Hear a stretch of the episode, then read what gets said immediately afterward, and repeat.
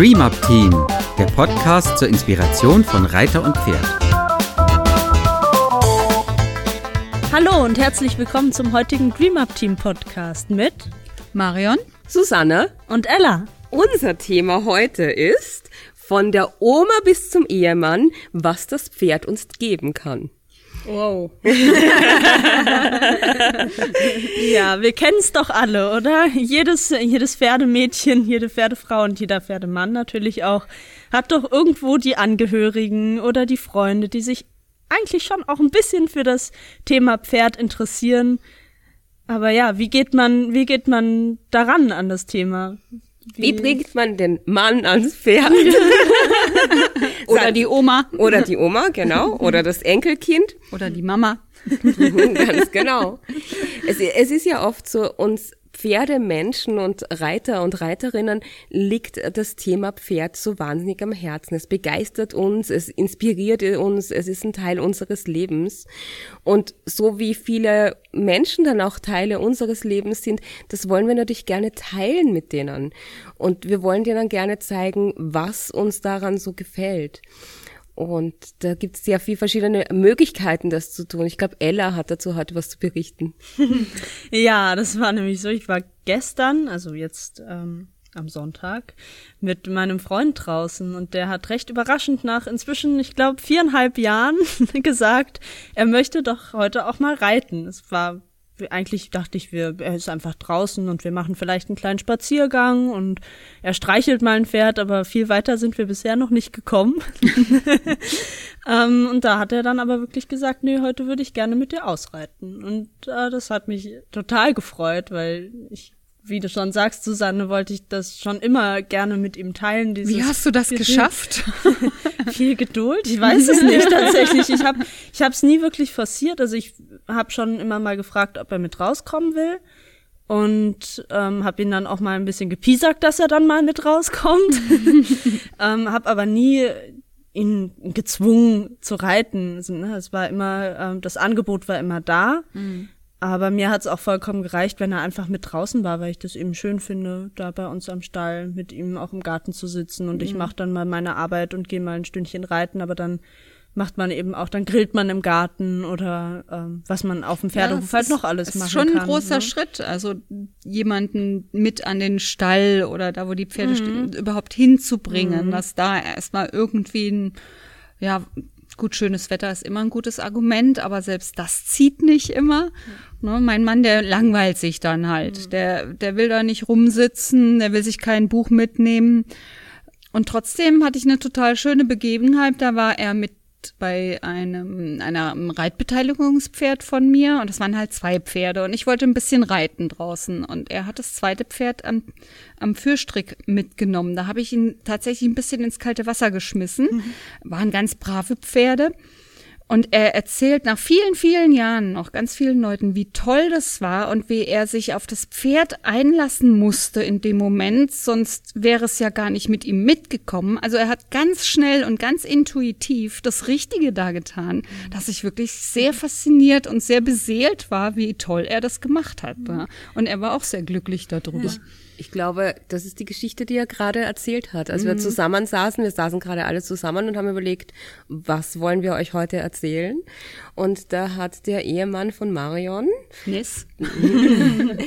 genau diese Geschichte erzählt und wie sehr ihn das beeindruckt hat und äh, wie tief ihn das, also man, ich, ich habe gespürt in seiner Geschichte, wie tief ihn das berührt hat. Ja, und das hat mich echt sehr inspiriert tatsächlich. Mhm.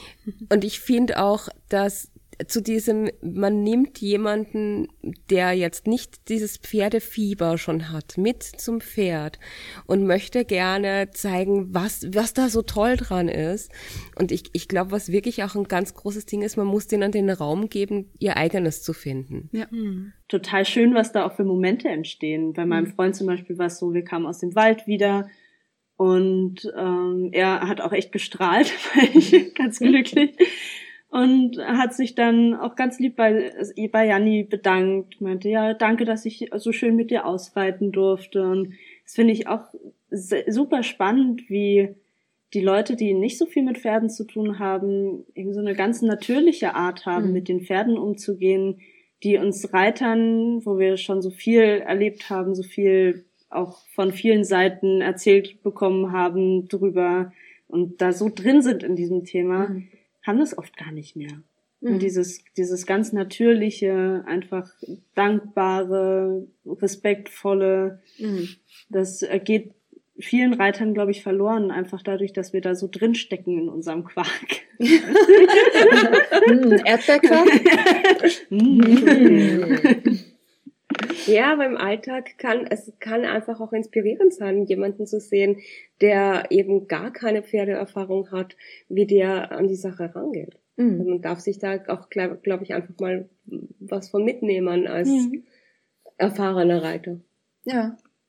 Ich finde es ganz beeindruckend. Meine Mutter, die hat sich ja auch immer so ein bisschen Sorgen gemacht, oh, wenn du dann da mit dem Pferd, bei dem Pferd bist und da kann ja auch was passieren und es ist ja schon auch ein bisschen gefährlich und so.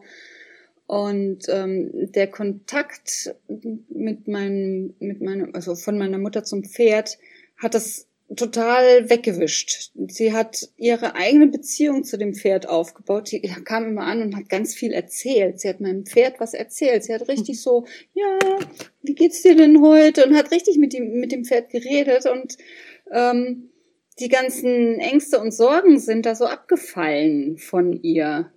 Also die, das, dieser Raum da war für sie, ihre eigene Beziehung zu dem Tier aufzubauen und zu sehen, ja, das, ich kann das schon verstehen, dass meine Tochter das so toll findet und ähm, ich muss mir gar keine Sorgen drüber, drum machen. Das ist ein tolles Tier und mit dem kann ich mich sogar unterhalten. Das fand ich mhm. total schön. Ja, ich, ich hatte auch eine Reitschülerin und äh, da ist die Mama auch ganz oft mitgekommen, eine erwachsene Reitschülerin und da ist die Mama öfters mit rausgekommen und die saß dann oft einfach da in der Nähe vom Putzplatz und hat sich das alles angeguckt und hat sich auch angeguckt, wie ihre Tochter reitet und später, wie die Tochter dann ein eigenes Pferd hat, ist sie auch öfters mitgekommen und was mich da total berührt hat, war, dass die Mutter so gut erkannt hat, wie glücklich das ihre Tochter macht und mhm. was die Pferde ihr geben. Das konnte sie in den Gesprächen ganz oft auch wiedergeben, dass sie so froh ist, dass sie das hat und dass es so schön zu sehen ist, wie die beiden zusammen sind und